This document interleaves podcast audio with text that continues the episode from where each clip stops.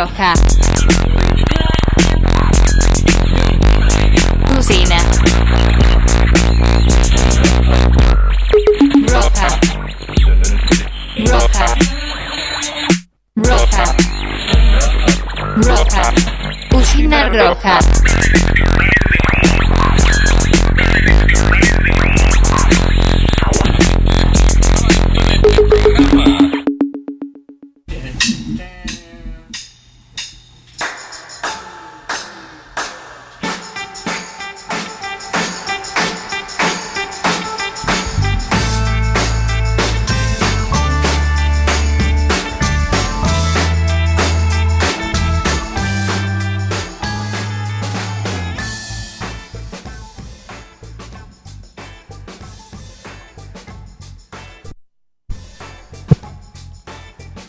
Buenas noches, Radio Escuchas. Estamos acá en una nueva emisión de Usina Roja, el programa que siempre es de noche. Puede que quizás lo estén escuchando en diferido y quizás sea la tarde, quizás sea la mañana, pero quizás el espíritu que mantenemos acá es este, el de una charla de noche, lunes, 10 de la noche. Eh, estamos hoy con un compositor con, con todas las letras. Eh, seguramente conocen muchísimas de sus, las palabras que escribió y quizás no lo sepan, muchos de ustedes seguro sí. Estoy hablando del señor Marcelo Cuino Skornik. Buenas noches, Cuino, ¿cómo estás? Mm, Bueno, hola amigos de Red Mosquito eh, y de Usina Roja. espe- Usina Rock. eh, eh, us- Usina Rock. Usina Rock. Ja. Usina Roja. Eh, específicamente, decía, hablando. Eh, nada, contento de estar acá en, en el barrio de Colegiales, que, que, que es mi barrio, que, bien nos cae a muchos, ¿no? Sí. Eh, Un barrio para andar en hojotas. Un barrio para andar en hojotas, sí, sí, sí, por supuesto. Aunque refrescó un poquito, por, Eh. eso, por eso me puse el busito del millo y arranqué. ¿Estás contento? Estoy contento, sí, la verdad tengo una alegría que Yo estoy triste. me desborda. ¿Sos de los otros? Y bueno. Me toca estar del otro lado. Y bueno, Está bien, ¿qué le vamos a hacer? Igual, A veces de un lado, a veces del otro. igual conozco varios, tengo así como... No, vos sabés que tengo, me persiguen en mi vida, ¿no? Te- te- he tenido bandas enteras donde eran todos bosteros. eh, y ahora tengo, no, ahora la tengo bastante, repartido. bastante mixta, tengo una gallina, tengo un bostero y Marcelo Filippo, de quien te hablaba hace Sí, un rato, con quien adem- además de ser el guitarrista de Queen y sus amigos, tenemos con él un dúo que lo nombramos con nuestros apellidos maternos. Ah, de eso. Decidimos aportar a, a la despatriarcalización.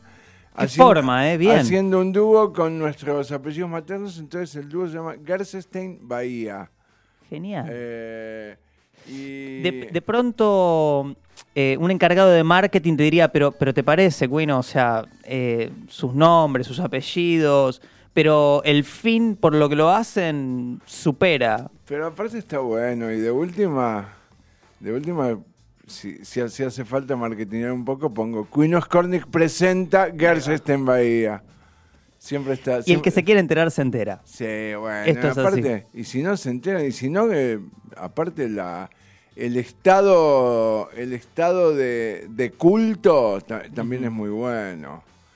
Es que, Estaba pensando, perdón, de, terminaba de decirlo y dije, estoy hablando como si conociera un estado masivo, la verdad que no, siempre es de culto. pero sí lo conoces de alguna manera. Lo conocen mis canciones. Eh, pero no es eso, no es eso lo que te mueve. Eh, sí, sí, sí, sí, sí. Em, quizás estaba más, en, en- este caso, como hablaba del dúo, que es, es pura presentación. Claro, que es un proyecto Eh, destinado a eso. Estaba, estaba pensando más en el, en, en el, en el vivo.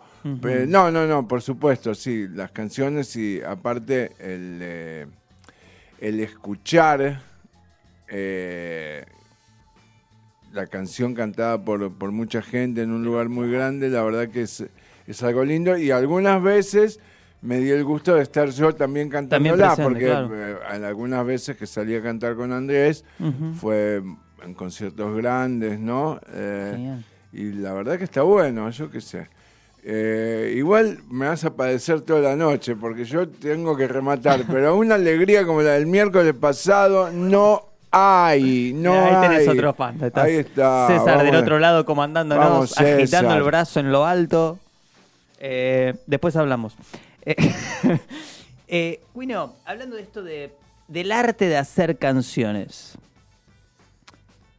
¿cuál es el primer registro que tenés de, eh, de haber escrito, de escrito algo? Primero empezaste escribiendo, que después pasó a ser canción, eh, ya eh, pasó en paralelo. Por, por lo que tengo entendido, vos no, mm, no te mencionas como músico, te mencionas como, como autor. No, no me menciono como músico, me parece. me parece medio raro definirme como músico cuando no toco una nota de ningún instrumento. Toco muy poco guitarra, muy mal. O sea, nadie quiere escucharme tocar. Eh, ahora, por otro lado, eh, si soy capaz de hacer una canción de la A a la Z con toda su melodía, también Hacerse Esto- cargo. esto, esto es algo que me dicen mucho. Me dice, eso tiene musicalidad. Musicalidad, músico. Claro, sí. Eh, igual a la que. A, a la, a la pregunta de dónde venía. eh, yo Claro, escribía desde muy chico. Claro, ese. ¿Cuál es tu primer registro No, de, bajar algo y vos estar conforme con ese algo? No, yo escribía desde muy chico. No, mi primer registro es, debe ser eh, en, en cuarto, quinto grado de la escuela primaria. Me acuerdo que escribí un, un poema, mira, escribió poesía, que le regalé a mi madre, por supuesto. Eh, en cuarto quinto grado es difícil tener novia todavía para regalarle un poema, entonces Todavía- se lo regalás a la vieja seguro. El interés Y- afectivo estaba puesto ahí. eh. Y vos sabés que miles de años después, o sea, hace cerca de 10 años cuando falleció mi mamá, levantando la casa apareció la copia original del Sí. poema, que un poema escrito, imagínate, yo tenía un chico. 10, 11 años, o sea, hace 40 y pico de años atrás, en ese entonces 40 años atrás, 30 y pico. Eh, y el poema se llamaba, o se llama, eh, El cardo se convierte en rosa. Qué profundo, digo, qué, qué, qué nivel. Eh, que es una... Tendría que buscarlo. Es, eh, es como...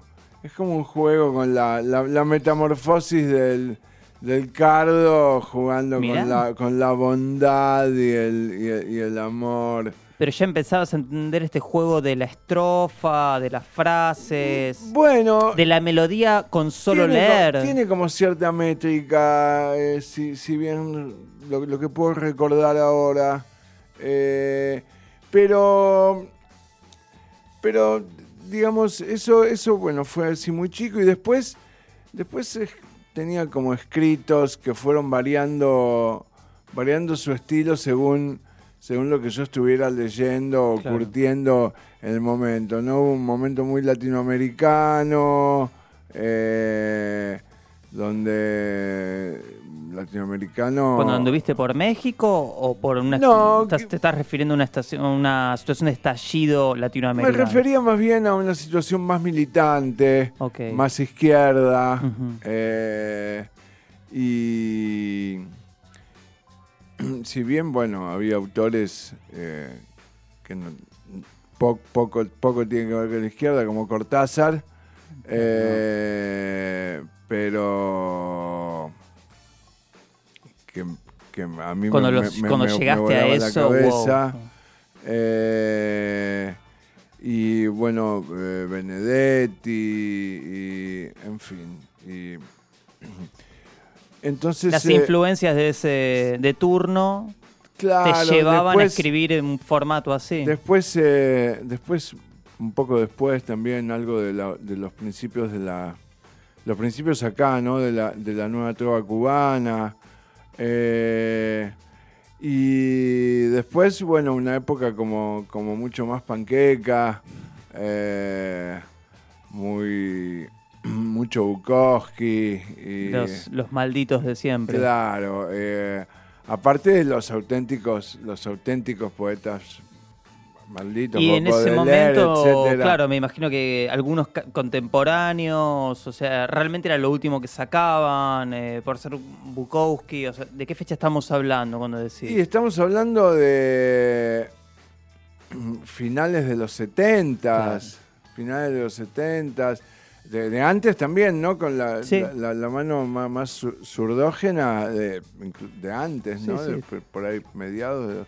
Yo, no te olvides, yo me fui a México, me voy a México y me voy porque acá hay un golpe. Eh, Eso fue en el del- 76. Claro, Eso fue en el 76, 76, el golpe fue el 79. 24 de marzo y mi familia se fue escalonadamente. Primero se fue mi viejo que se tuvo que rajar en 48 horas. ¿Tu viejo eh, es o era psicólogo? Mi viejo era psiquiatra y psicoanalista.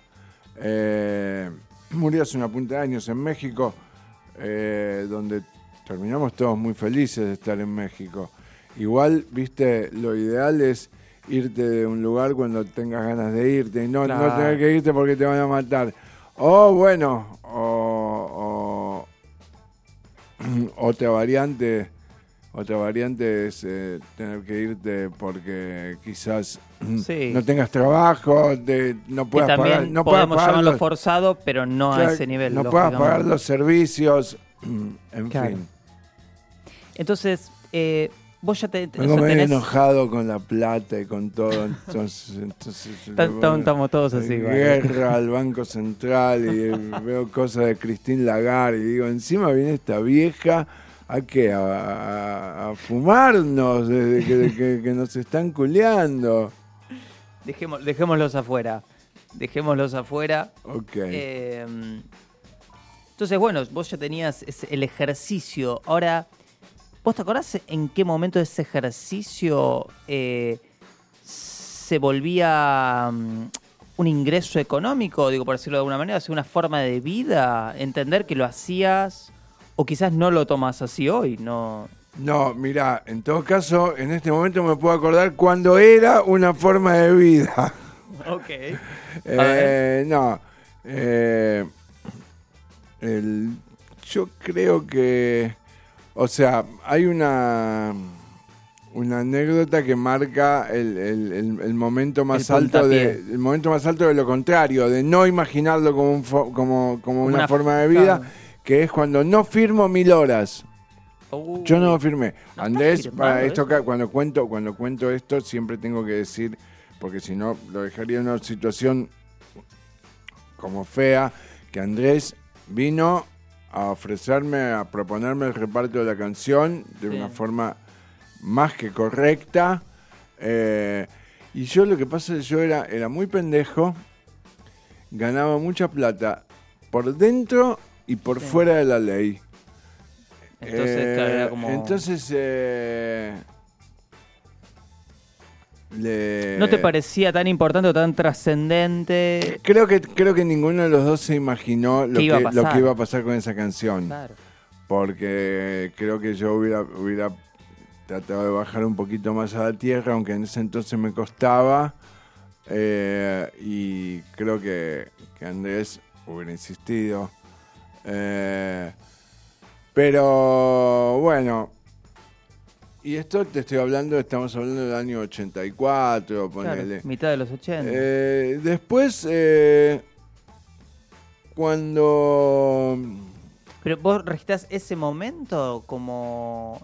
hay- hay- No, ese momento, eh, te registro ese momento como lo contrario, como no pensaba, Ah, claro. no pensaba vivir de eso. no registrar lo que Claro, estaba pasando. No, no, no, por eso. Por, por- primero por eso te busqué el, el opuesto. Claro. Y después, eh, después, bueno, yo, la, la situación cobrar Sadaik para mí era, era una situación feliz, aunque por ahí cobraba dos mangos. Por ahí no, en general cobraba dos mangos todavía en ese entonces, pero como yo no vivía de eso efectivamente, entonces Venía como era, un claro, regalo. era como un extra, me gustaba cobrar en diciembre porque me gastaba todo en las Era un fiestas. empujón de fin siempre, de año. Siempre en lo mismo, además. Eh, y, y así pasamos muchos años. Y cuando, cuando se graban las canciones mías en, en Honestidad Brutal, eh, que una es Clonazepam y la otra es Hacer el Tonto, que él Sí. la canta nada más ni nada menos que Diego Maradona, con Andrés y conmigo. Claro. Y entonces eh, yo ahí... Eso eh, es 99. Por ahí, sí.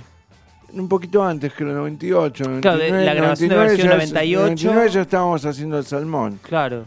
Eh, el, eh, entonces eh, yo, yo pensé, me convencí de que, bueno, que una canción donde estaba la voz de Diego Maradona Merecía. iba a ser, no, no, no, iba a ser un, iba a ser un hit que iba a romper lo- los, los Sí. números. Que con- no lo fue, fue más el otro. no, no solo no lo fue, jamás se tocó en vivo, y que tuvo poco y nada de difusión. Y lo cual es una cosa rara porque. No había, no había muchas canciones donde cantaba Diego. Y al día de hoy. Diego, y Diego era una época como que estaba. O sea, Diego siempre está vigente, pero esa época era todavía mucho más cercana al, Diego al Diego nuestro de todos los días. Eh, no, no creo 98. Que, no, no jugaba. No, no, pero había jugado hasta hace poco. En el noventa Claro. y pico, en el noventa y pico jugó con ustedes ahí en el. No, por eso yo me acuerdo el, la- recor- el recordado equipo donde el otro traidor de Canigia le iba a dar besos en la boca. Eh, ¿Y el técnico quién era? ¿Bilardo o el Bambi? Sí, sí, sí, Los esa dos fueron época. técnicos de, Sí. de ese- de ese boca.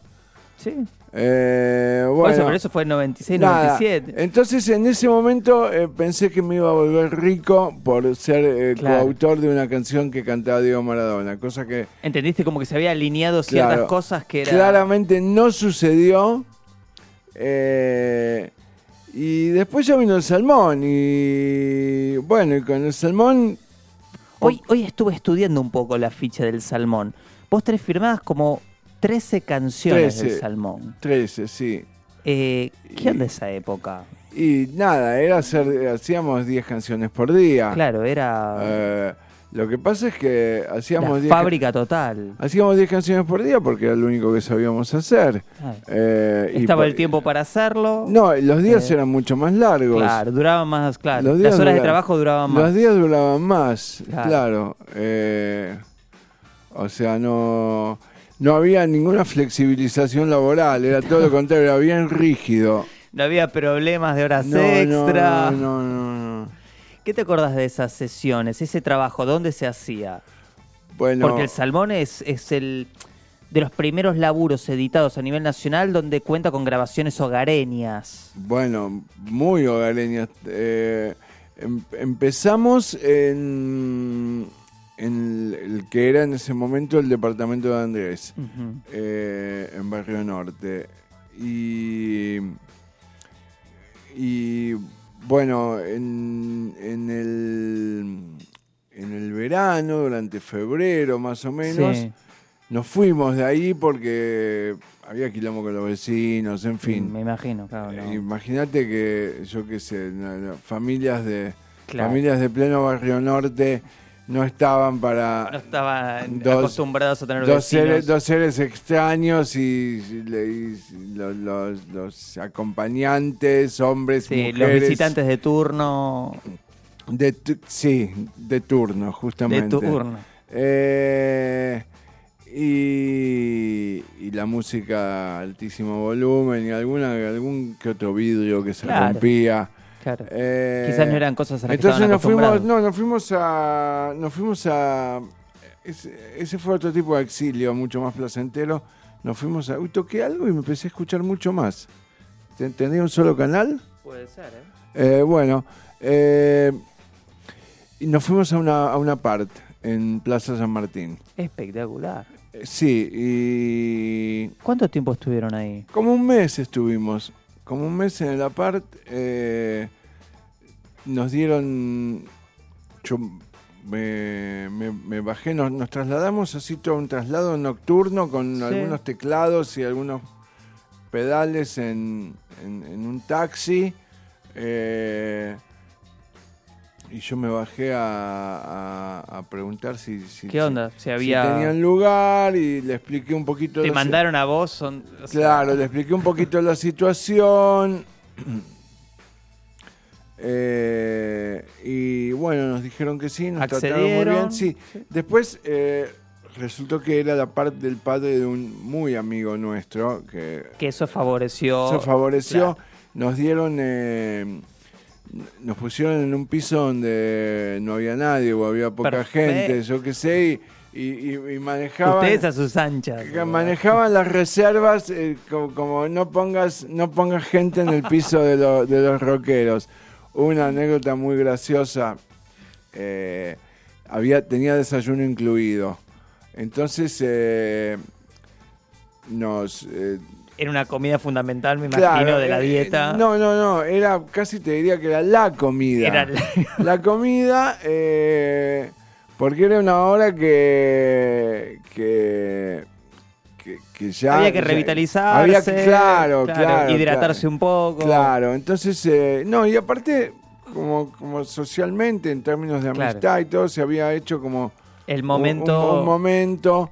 eh, pero la primera vez eh, yo llamé y, pe- y pedí que me lo llevaran al, al cuarto el, el desayuno. ¿A ¿no? lo que la- la- en la habitación. Que me dijeron que no, que, que el desayuno incluido era bajando a tomarlo en el salón comedor. Lo cual era completamente lógico. Era lógico, pero quizás Entonces, ellos que... eh, entonces yo le digo, no, pero qué lástima, porque nosotros, no, mire, no, no. Entonces, en, en un momento cuando ya la, la conversación no iba hacia ningún lado, le dije, vea señorita, usted no quiere que el señor, que el señor Cadamaro y yo bajemos al salón comedor en medio de todas esas familias ahora. Y se ve que se lo dije con tanta convicción que me dijo, no se haga problema. Siendo honesto, es como, No se mirá, haga problema. El problema lo vas a tener vos. Claro, no se haga problema eh, y pasó a ser un, un momento momento clave y después siguió, después vol- se volvió a la casa de, de Andrés, eh, donde todavía hay algunas cosas que, que son de esa última etapa y, y Andrés, bueno, después hizo un laburo. ¿Cómo en- hizo? O sea, no, era mucho Andrés se fue, Andrés se fue a ver a la compañía. O sea, hay una cosa eh, que, hay que, hay, que hay que destacar. Nosotros no estábamos grabando para hacer un disco. Nosotros Lo importante las grabando porque canciones. éramos, era lo que hacíamos. Hacíamos una canción, la grabábamos y la mezclábamos. Sí. Y, ¿Y nos hacíamos una copia Claro. cada uno y, y otra. Y otro que tire y pegue. Eh, entonces Andrés se fue para ver a la, a la com- el- la compañía. Él Claro. siempre tuvo su contrato con, eh, con la compañía en España. Sí. Entonces, eh, con 700 y pico de canciones. Y no eran todas, ¿eh? No eran todas. 700. 700 y pico de Así canciones. fuera la mitad, es una barbaridad. Eh, y bueno, de las que quedaron, las 103 que finalmente que conforman los cinco conforman los cinco discos del Salmón. discos. Impresionante. Eh, y ahí, eh, bueno, porque todo esto vinimos de, de cuando yo había visto, vislumbrado Claro, la posibilidad de vivir de eso. Y bueno, y ahí ya medio, medio como que em- empecé a, a- a- a ponerle, a ponerle más, Más fichas. más fichas eh, y, y, bu- y bueno, y aparte empecé, bueno, yo ya tenía el antecedente de- del Caribe Sur con Man Ray muchos sí, años bueno, más antes. tarde te iba a preguntar. Yo no sabía que esa letra es tuya. Claro. eh, Eso que, que fue en 90-91. Sí, eh, Sí, eso es, es- El disco es de principio de los 90, sí.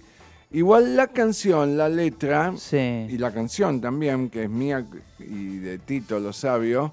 Eh, Tito es otro gran colaborador. Sí, tuyo, sí, sí. Pero es O- muchas o- canciones firmadas en- con él. Sí, sí, no, con Tito tenemos una, un- una buena Una conexión. sociedad creativa. De hecho, bueno, el Caribe Sur es, es, es totalmente, o sea, la realidad del Caribe Sur fue totalmente ochentosa. Ok. Pero el, como el, el disco Perro de Playa es de principio de los Sí. 90, así que Eh, bueno, digo, ahí había tenido como una, una visión de, Sí. de- Ya- del, del, caramel, del caramelo económico. Claro. Eh, Eh, la facilidad que tenías y a su vez, claro, estos diciembres que venían con un pan bajo el brazo. Claro. eh, así que, bueno, y, y después eh, ahí ya me, me empecé a también a juntar con Juanse y vinieron cosas con, con los ratones. eh, Tenés también varias colaboraciones con Juanse. Hay cuatro canciones muy lindas. Hay una en- canción que yo tampoco sabía que era tuya, que era como dije, mirá, ¿Cuál? eh, Rock de las el Venas. rock de las venas. Bueno, en ese disco hay cuatro. Sí, Están el rock de las venas, eh, Los Diablitos, que es una canción Sí. entrañable. eh, y está el Jóvenes Modernos, una canción, una letra muy política. Muy, que sin embargo, a, a oído pasajero, quizás no lo... Pero vos tenés No, mucho no, eso. pero tiene, tiene mucha, tiene mucho, tiene mucho contenido profundo, jóvenes modernos. O sea, es un, es un, es un manifiesto. Claro, realidad. pero tiene otras no es, política, lecturas. no es política en el sentido de, de- de hablar de política. Claro, Eh, sino el cuadro que, describe es político. Claro, eh, o sea, eh, describe un, un cuadro y un, y un momento. No te olvides que esto es todo. Eso esto, es 2001. esto es todo, claro, 2000, 2001. Es, era una, ¿Cómo no hablar del tema? Era una, época, era una época muy densa. Sí. Eh, Inclusive con nombre y apellido, porque hay canciones que mencionan políticos o sea, bueno, sin, ningún- sin ninguna vos fijate, poesía. vos como- que el rock de las venas dice. No sé si votar a Menem o votar de la o Rúa. votar de la Rúa, no sé si salía a meter caño o o salía, a meter, púa. púa.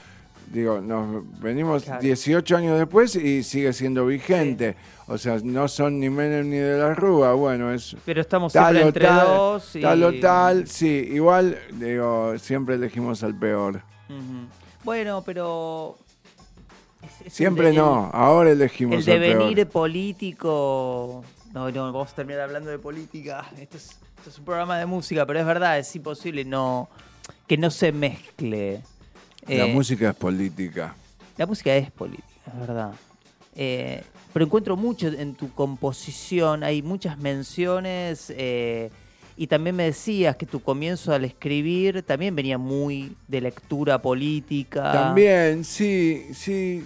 Eh, lo que pasa es que el- muchas veces, yo, yo esto lo digo siempre, el, el- tipo que escribe, eh, los, que, los que estamos escribiendo, por ahí, digo, a cada quien le pasará como le pase, pero, pero yo, yo sé por, por, porque lo comparto con, con amigos y, y- y colegas. Bueno, hablamos hace un rato de Nico Landa Sí, con él hemos hablado más de una vez de esto. En el momento de escribir, quizás no, no estás tan centrado en lo que estás escribiendo. O sea, ¿cómo explicarlo? no sabes a dónde estás es- yendo. Es claro, es como, es como que una mano se mueve sola. Sí. Yo eh, me resisto a escribir en un, en un teclado, así que para mí es la mano. ¿Celular tampoco? Mm, no me gusta mucho. Prefiero una virome y una hoja. ¿Laburás de puño y letra? Sí, me encanta. Mirá. Me encanta, me encanta. Mirá, sí. yo, yo también es- escribo y me pasa que tuve que abandonar el puño y letra porque a la hora de corregir o trabajar me era más limitante que un tecladito, que estar ta, ta, ta, borrando, poniendo, pegando, cortando, No, yo llevando, supongo que sí, pero yo en ese sentido soy soy muy muy antidiluviano. Eh, ¿Llevas cuadernos? ¿Cómo lo, cómo lo administras el material? No, eh, muy caóticamente, pero pero además eh, además eh, no me da vergüenza decirlo. Eh, no sé cosas elementales, eh, o sea, para, Hablando de la de tecnología. la tecnología, si no sé cosas elementales, entonces lo que Lo que te da lo, resultado lo que sin que- duda, lo que sin duda hace más cómoda la vida, Sí. a mí me la hace más incómoda. Ok. Eh, igual a veces me parece que me voy de mambo, ¿no? Porque ya veo que prontamente va a haber cosas demasiado básicas que no se van a poder hacer de otra manera y yo voy a tener que no, no sé, si no tengo si no tengo a mis hijos adolescentes cerca estoy muerto. Auxilio. Eh, justamente ahora te iba a preguntar también, eh, ¿cómo, ¿cómo llevas adelante el oficio? Digo, ¿qué es, eh, ¿Tenés horarios de laburo?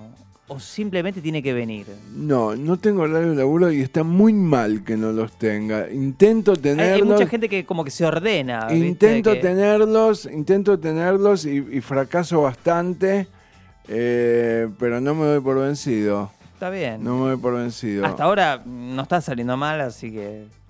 No, eh, no, pero, pero hay, hay, hay días que le, que le dedico demasiado tiempo a Netflix. eh, el mal.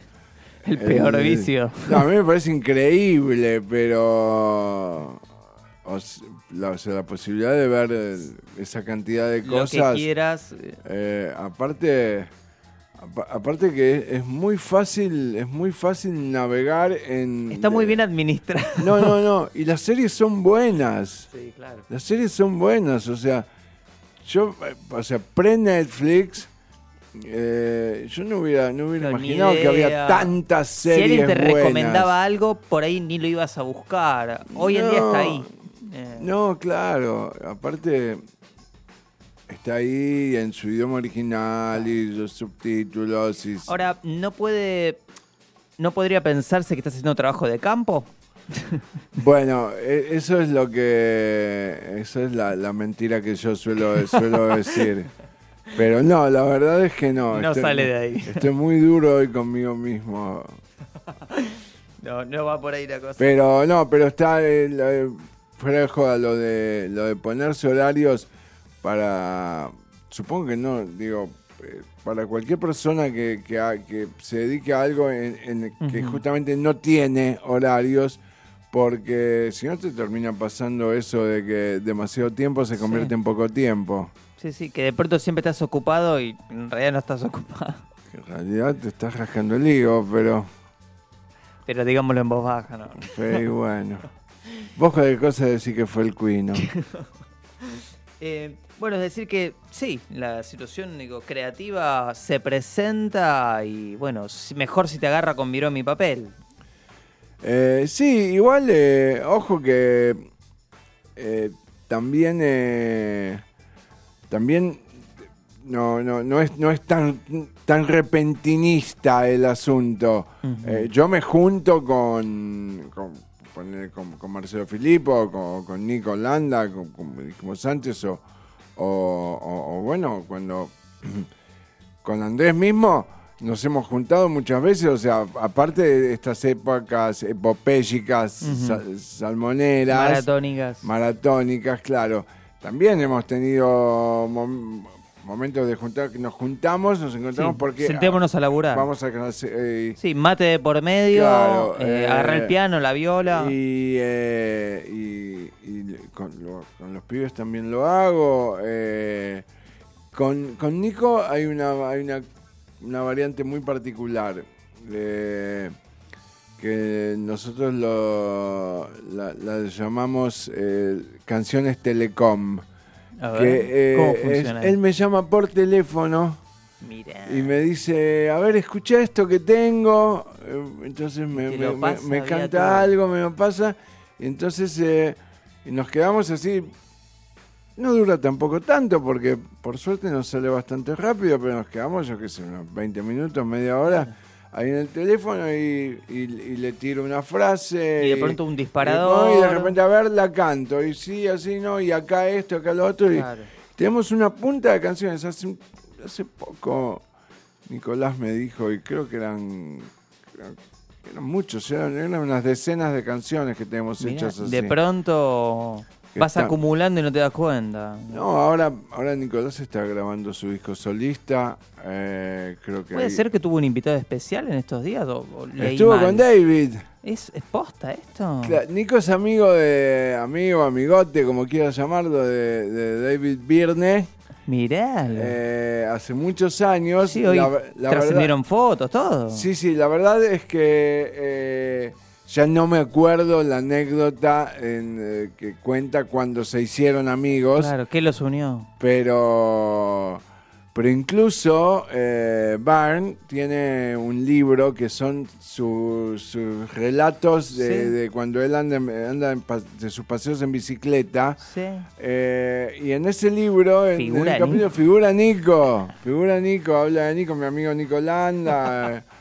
Eh, y bueno, nada, y esto Nico es un incansable, realmente. Trabajador. Un trabajador Sí. de esto eh, que no para y bueno, nada. Y entonces venía, venía David para. Para, increíble. para el Lollapalooza y eh, bueno, nada, Sí, ma- estamos acá. un mail y no le contestó y entonces directamente después le mandé una canción para querés cantar Anduvo conmigo bien. y ahí y me cuenta esto contado por él dice inmediatamente me empezaron a llegar avalanchas de mails de managers y representantes de David Byrne eh, porque el hombre tiene sus condiciones para toda hacer la sus cosas legal, claro. y, y creo que, si, si no recuerdo mal, eh, creo que terminó yendo directamente de Seiza al estudio. de- David a- Una a gra- a- estrella. no, no, la estrella es Nico. Pero, pero- pero por eso, de una estrella, Nico. Claro, claro. Sí, vení, pasá. No, acá Claro. estamos grabando. Claro. Quiero.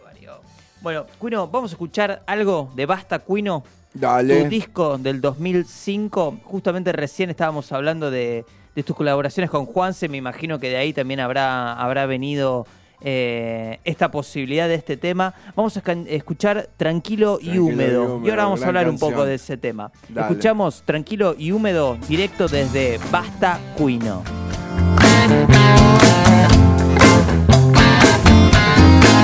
Hay un lugar donde todo está bien, aliento se pierde para siempre.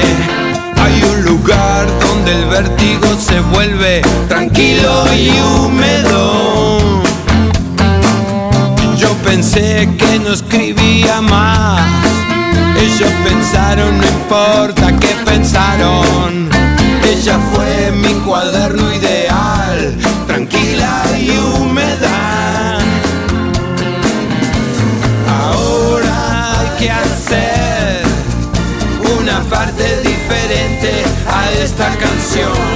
Con vos voy a hacerlo de siempre, que me sale bien. Tranquilo y húmedo muchacho, con paso firme y la frente bien alta. Orgulloso de hacer rock and roll, orgulloso de vos. Tranquilo y húmedo muchacho, con paso firme, la frente bien alta. Orgulloso de hacer rock and roll, orgulloso de vos.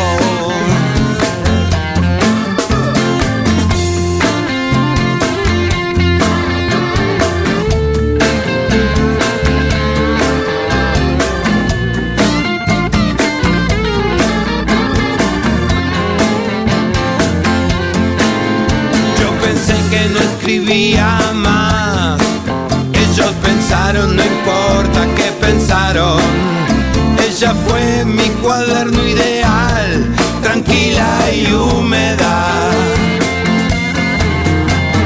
Ahora hay que hacer una parte diferente a esta canción. Con vos voy a hacerlo de siempre que me sale bien.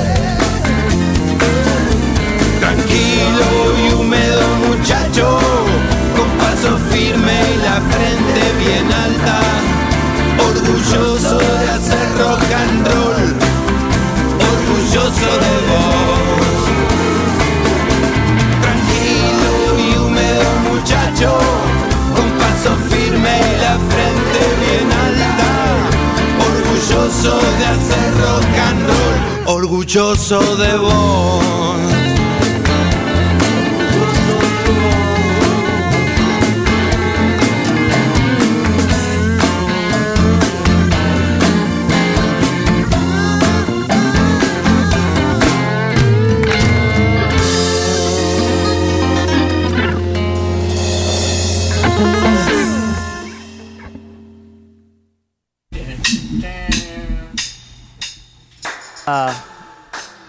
Tranquilo y húmedo, eh, otra canción eh, escrita por tu puño, el, puño de Queen Skornik que nos acompaña acá en Usina Roja, eh, interpretado por Juanse. Y recién me estaba contando un poco, bueno, el proceso de este disco que, fue sobre ruedas. De pronto se alinearon las cosas. Ah, fue un disco soñado. fue un disco soñado. Había un grupo de, de canciones que habíamos demiado justamente con Tito Lo Sabio. eh, porque originalmente un, un productor, lo voy a nombrar porque aparte lo quiero mucho, el querido Pelo Aprile. Eh, nos había pedido canciones para, para llevar a España. Y bueno, finalmente no, no me acuerdo qué pasó, pero no hubo tal, tal llevada a España. Las, y las canciones para que- exportar, para laburar. Sí, eh. sí, pero bueno, no, no. Pelo no, no habrá viajado en ese momento, después se diluyó, andas a ver miles de cosas. Eh, y quedó, quedó ese demo dando vueltas y yo lo escuchaba.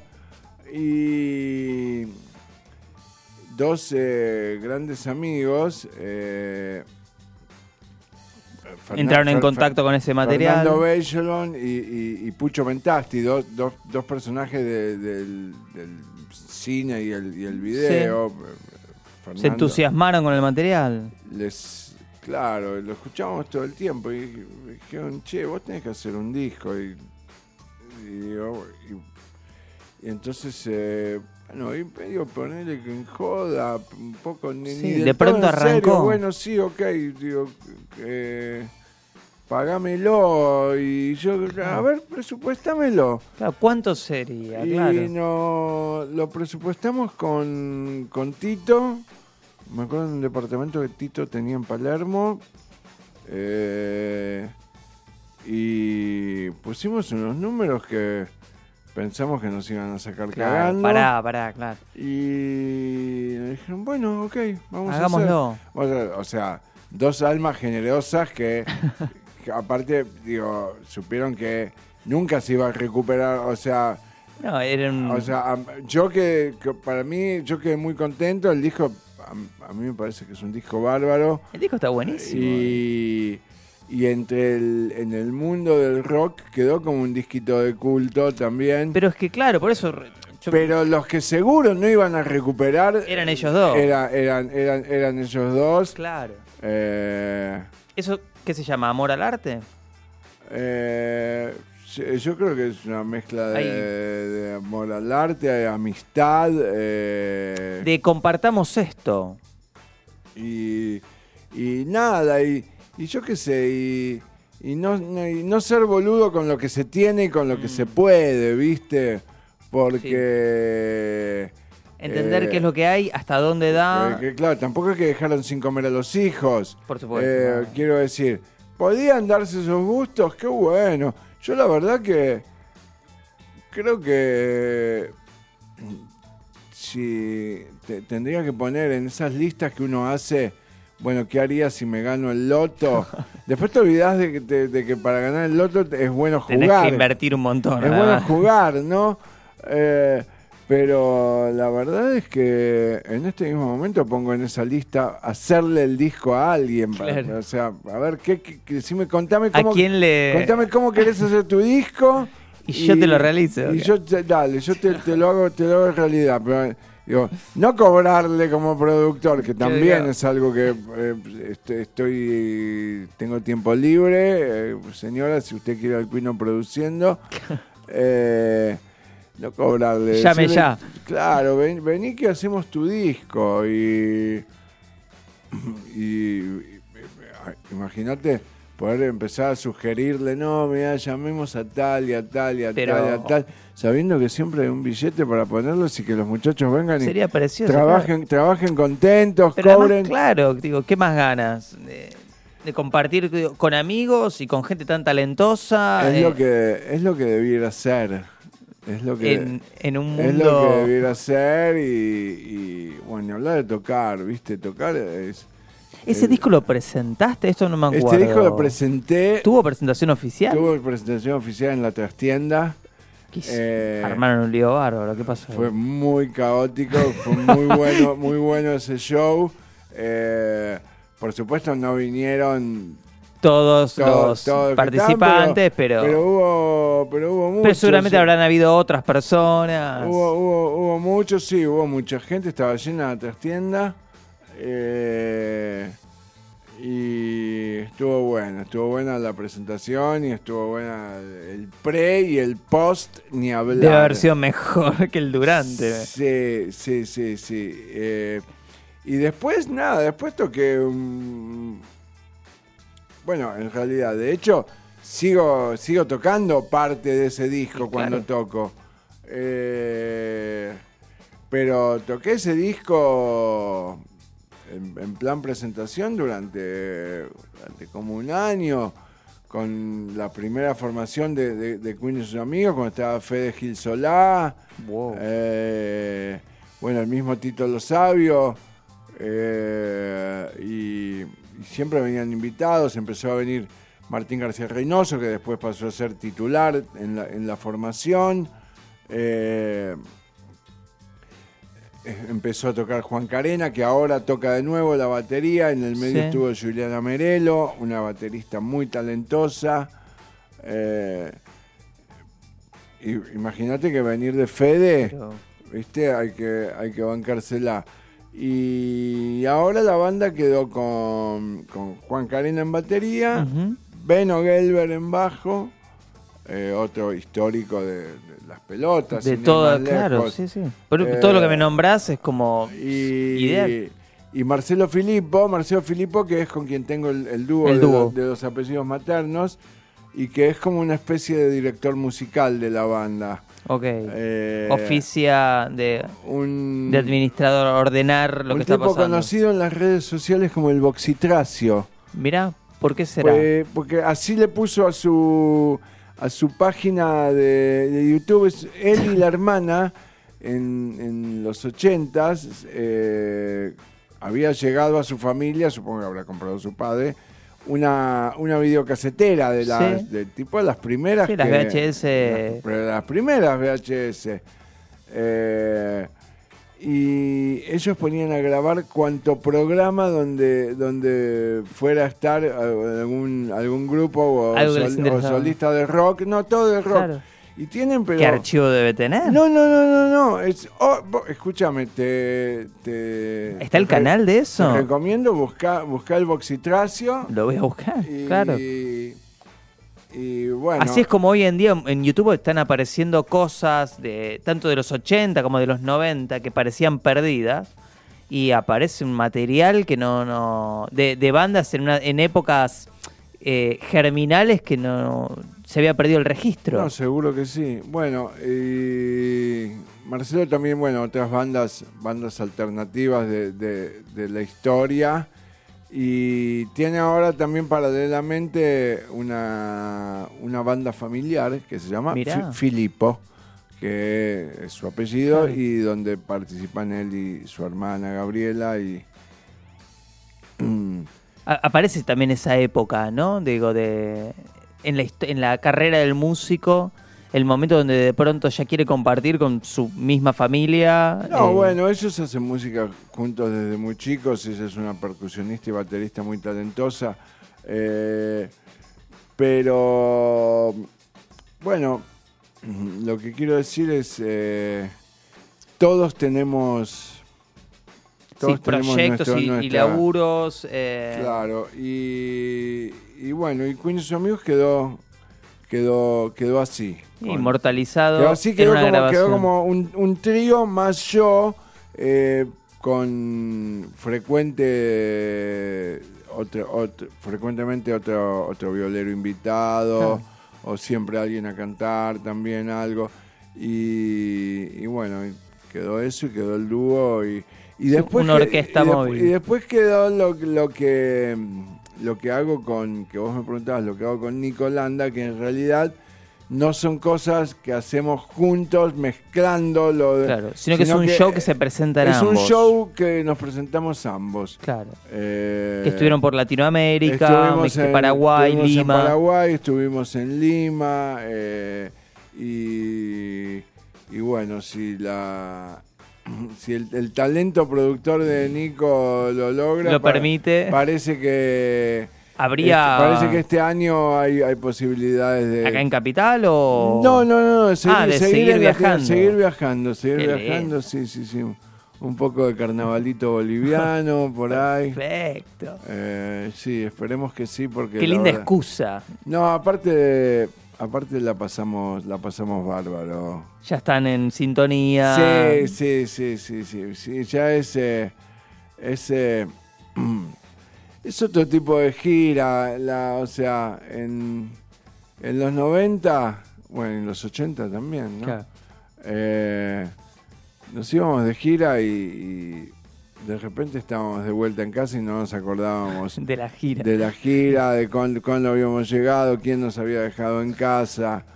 Eh, así que estas giras más... eh, Es otro estilo. es otro ¿no? estilo, Como pero, Más pero ordenado. sí, pero podemos ir a comer un- de- a la vuelta, podemos ir a comer con amigos o con nuestras mujeres o novias y, y, ac- y acordarnos Y pasarla cosas, bien. y acordarnos cosas y, con- contarlas y cagarnos de risa. Claro, Eh, más a esta altura las si no, anécdotas. es, es como es parecido a lo que yo tengo una respuesta una respuesta tipo para cuando me preguntan Quino no vos viviste los 80 yo digo sí pero pasa una cosa con los 80 ver. la mitad no me la acuerdo y la otra mitad por una cuestión de la caballerosidad no no, me, no, no la puedo decir. Claro. es Sí, una cuestión sí, de caballerosidad. Hay anécdotas que tienen que quedar en el ámbito privado. claro O compartirlas y reírse con bueno quienes estuvieron la- ahí. las de los 80 son todas Son todas así. Todas tienen que quedar en el ámbito privado. Eh, recién escuchábamos eh, este, este tema que interpretó Juanse, Tranquilo y Húmedo, y hoy eh, encontraba una nota en la que hablabas eh, de, la, de la autoseducción de la desdicha como motor creativo, y que esta canción era un poco lo contrario, que era escribir desde otro estado anímico. ¿Cómo, ¿Cuál es tu, tu, tu lectura de eso? No, lo que yo- Esto del artista bohemio, eh, es- los autores, estos malditos de los que hablábamos, tienen mucho de eso. ¿Qué, qué, qué Sí. pasa cuando te corres de ese lugar? Sí, bueno, pero eh, para empezar, el, eh, el- el- el- los autores. Estamos estamos hablando de cuando Autores. autores, eh, hablamos de escritores. Eh, un escritor tiene todo un libro para transmitir lo que Sí, eh, y eso eso juega para el que para el que lo lee y para el que lo escribe. En cambio, eh, el, el que escribe una canción tiene un pedacito, unas cuantas palabras. Eh, y también tiene otras reglas que lo obligan a mantenerse dentro de un Sí. límite. Entonces lo que yo tengo es como una especie de cruzada desmistificadora de, de- de que el estar triste es bueno para escribir. Ok. Eh, yo creo que estar triste es, es- es malo. Va malo. Para digo, tu salud, Es malo. eh. No, está, no está bueno. Yo, yo- al menos yo, soy- me va mucho más estar contento y ver gente contenta. Claro. Eh, supongo que algún algún profesor de, de- de- de- de teatro muy fundamentalista le, Diría- diría qué barbaridad con la- Claro. la- la- la riqueza de la tristeza. claro. Eh, lo que, entonces lo que yo digo es que si sabes escribir, si te funciona la muñeca llegar y por los querés escribir y querés escribir algo triste, lo escribís muy bien, aunque estés muy contento, porque sabes escribir Ahí- algo ahí- triste. Ahí, ahí entró, claro, perfecto. Eh, Si el talento está en la pluma, quizás no en el estado anímico. Hay algo que también, bueno, justo hablaba recién del teatro, que es la memoria emotiva. Esto de no utilizar. me salía, boludo, la memoria es emotiva era esa. eso, claro. Digo, utilizar algo que te pasó en lo emocional en otro momento, poder traerlo y utilizarlo. Y para la escritura de canciones, digo, bien podría usarse la misma herramienta, ¿es así? Sí, pasa, vuelvo a lo que, lo que te empecé a decir hace un rato. En el momento en que lo estás escribiendo, Hmm. o, o sea, Te Vamos. sumergís un poco en el estado.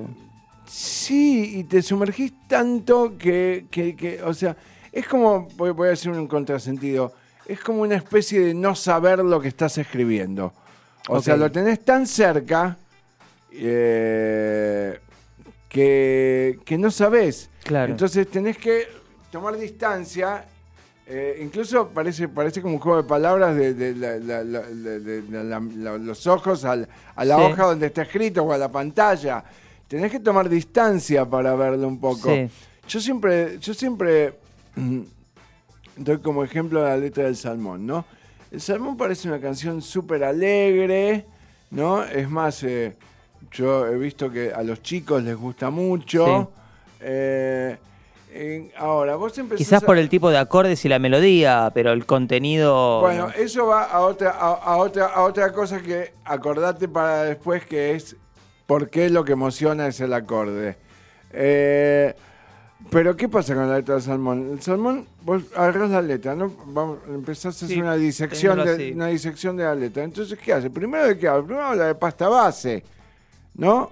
sí. Y que, que no es nada divertido. Sí, la cuchara. Claro, que no es nada divertido.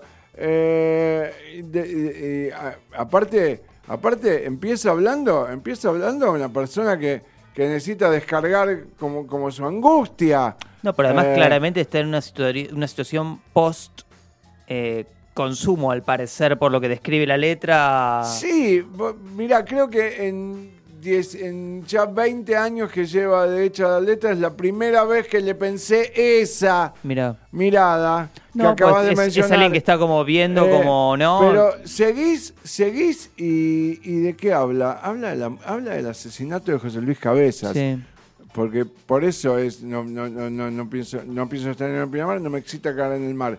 O sea, eso era post cabezas y en, en Pinamar, donde había sido, era, era leer el diario, yo siempre fui muy lector de diarios, eh, ahora menos, eh, y, y todos los días era fulano fue en Pinamar y Mengano, eh, y fueron, y la pericia y esto, y era como una especie de circo siniestro, entonces tampoco tiene nada de alegre.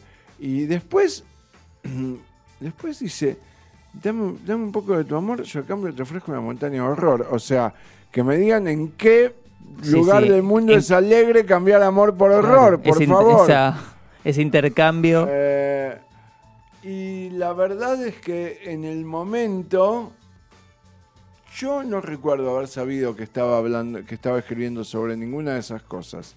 Mira. Eh, Sí, el giro. El giro de ese tema, digo, es el estribillo, ¿no? Está como. Este mensaje de rebeldía, de ir en contra de la corriente. Quizás hay gente que se queda más con ese, ese concepto más llevado obvio. a su caso. es el más obvio. ¿no? Digo, que tanto un adolescente como digo otra persona se puede sentir identificado, pero el trasfondo, como vos decís, eh, es más pesado. Y sí, y sí. Eh, pero. ¿Y qué decías recién de los acordes? No, esto es una cosa que hace mucho tiempo en una conversación surgió, la dijo Andrés, que dijo que al final lo que emociona es el acorde. Y, y tienes razón. Mm. No, no, no, tienes razón, porque eh, vos fijate que, al menos yo, y, y no puedo hablar por todo el mundo, pero puedo decir seguro, muchos, si no todos, todos los que eran mis amigos de chicos, eh, yo hoy día, con mucho esfuerzo, leo una letra en, en inglés y, Sí. y- y la entiendo. ¿no? Con bastante esfuerzo, porque mi inglés es bastante pobre. Pero me arreglo, si me tengo que arreglar, me arreglo. Sí. Pero a los 13, 14. No tenía 15, forma. No había ninguna forma. y sin embargo, No podías forma, intuir. No, no, no. Quiero decir, me pasé, to- me pasé gran parte de mi adolescencia feliz escuchando a los Rolling Stones, a Led Zeppelin, Claro. a Deep Purple. sin entender Guiándote una, sin por entender lo- una sin entender una palabra por de lo lo que decían. Claro. Eh, Bueno, pero antes de, antes de empezar el programa, estaba, estábamos escuchando a David Bowie y, y un poco hablábamos de, de- de cuando las palabras y los acordes están bien puestos, eh, la estructura es sólida y de ahí arranca. Entonces, Bueno, coincido es que- por ahí con Andrés en una cuestión del tema de los acordes, pero la palabra, cuando es la justa, es pega dos no, veces. No, es que no, es que es de, es de, es de doble, es de doble acción la, la, el- el- la maquinaria. Lo que emociona es el acorde. Ok. Eh, Pero la comprensión mira, intelectual- Mira, te voy a, te, te- te voy a, te voy a hacer una, una situación ejemplo. Hace, hace muchos años, eh, la, la avenida Corrientes, digamos Sí. desde Callao hasta el obelisco, era una disquería atrás de la otra. sí. ¿no? Entonces, era muy común ir caminando y de repente, en lo que te lleva a pasar por enfrente de esa disquería, ¿cuánto mide un lote? 866, ¿no? Entonces, en los segundos que te lleve caminar Escuchabas lo que estaba 866, pasando ahí. escuchabas lo que estaba pasando ahí. Y entrabas sin tener ni idea de que habías Claro. escuchado. ¿Qué es esto? Tal cosa. Bueno, me lo llevo. Bárbaro. Yo al menos compré muchas veces discos así, de esa manera. Entonces todavía llegaba a mi casa, llegaba a mi casa, Sí, sin saber que habías comprado. sin saber que había comprado, entonces tenía que, tratando de no rayar el disco, Claro. estamos hablando obviamente de Pasta, vinilos, claro. Eh, entonces tenía que, tratando de no rayar el disco, tenía que buscar cuál era el track Que habías que estado había escuchando. escuchado y cuando recién lo encontraba, lo- y ahí recién prestar atención a lo que pudiera Claro. entender de la letra. Pero ¿qué pasa? Que si no hay letra, no se puede cantar. Claro. Entonces lo que emociona es el acorde. Ok, Lo que te atrapa es la letra. ahí está. Son como en dos pasos llegan las Es, cosas. te dije, es una, es una ma- maquinaria de, de- do- Es de verdad. do- de dos tiempos. Bueno, Cuino, ¿cuándo, ¿cuándo podemos verte en vivo? Bueno, eh, yo eh, me comprometo a venir a visitar el, el- el living, el living de, Perfecto, de- de sí. Red Mosquito. Sí, sí, sí, con Eh, Filipo. Sí, me parece que es un... hay- O a banda eh, completa, o sea, como lo que crean. Bueno, lo que por- salga- Por ahí, por ahí con toda la banda es, es como más. Pero me Con pare- Filipo me- parece me- algo me más pare- Me parece que, que el, dúo, el dúo tiene una intimidad. eh, eh, pero por ahí tenemos algún invitado, en fin. Lo Dale, vamos, vamos. Lo, lo- lo- lo vamos hablando, dejamos que la gente Sí. descanse, descanse un poco de mí y cuando ya no se acuerden, uy, vino este tipo de nuevo. Dale, nosotros, y los oyentes estaremos pendientes de eso. Y una última pregunta. Em, ¿No pensaste en escribir libro? Estoy con muchas ganas de eso eh, y tratando de dar, de dar mis primeros pasos.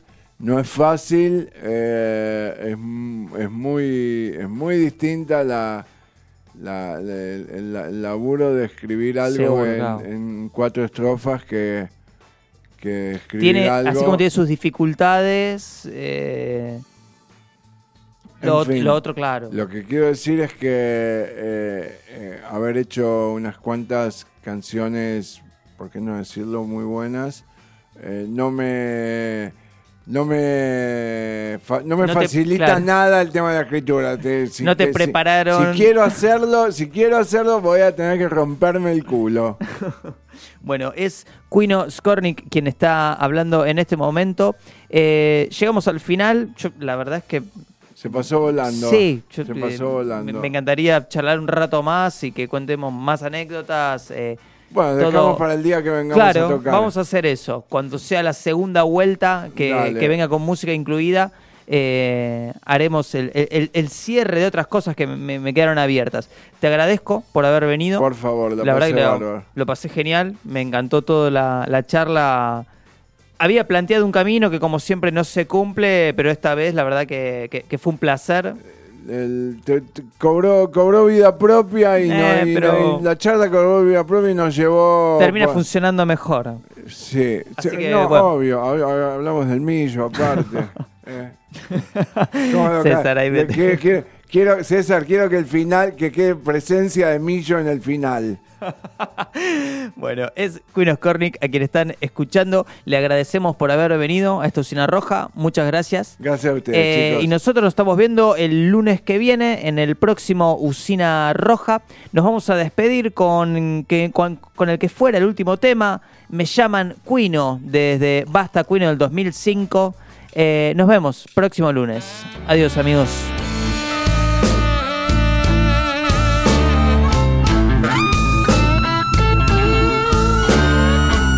Veces soy como una bomba a punto de estallar. A veces soy molesto, difícil de aguantar. Muchas se enamoraron y yo probé esa miel.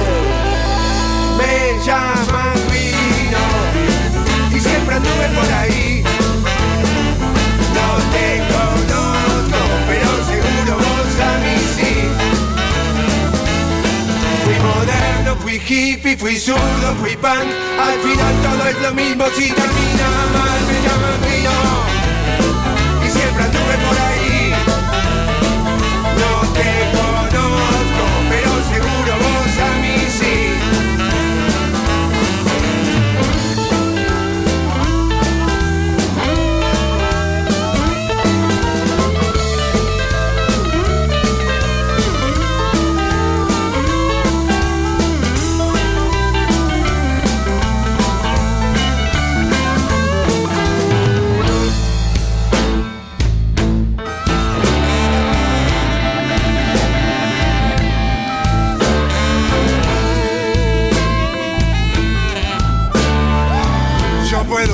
Sacerdote,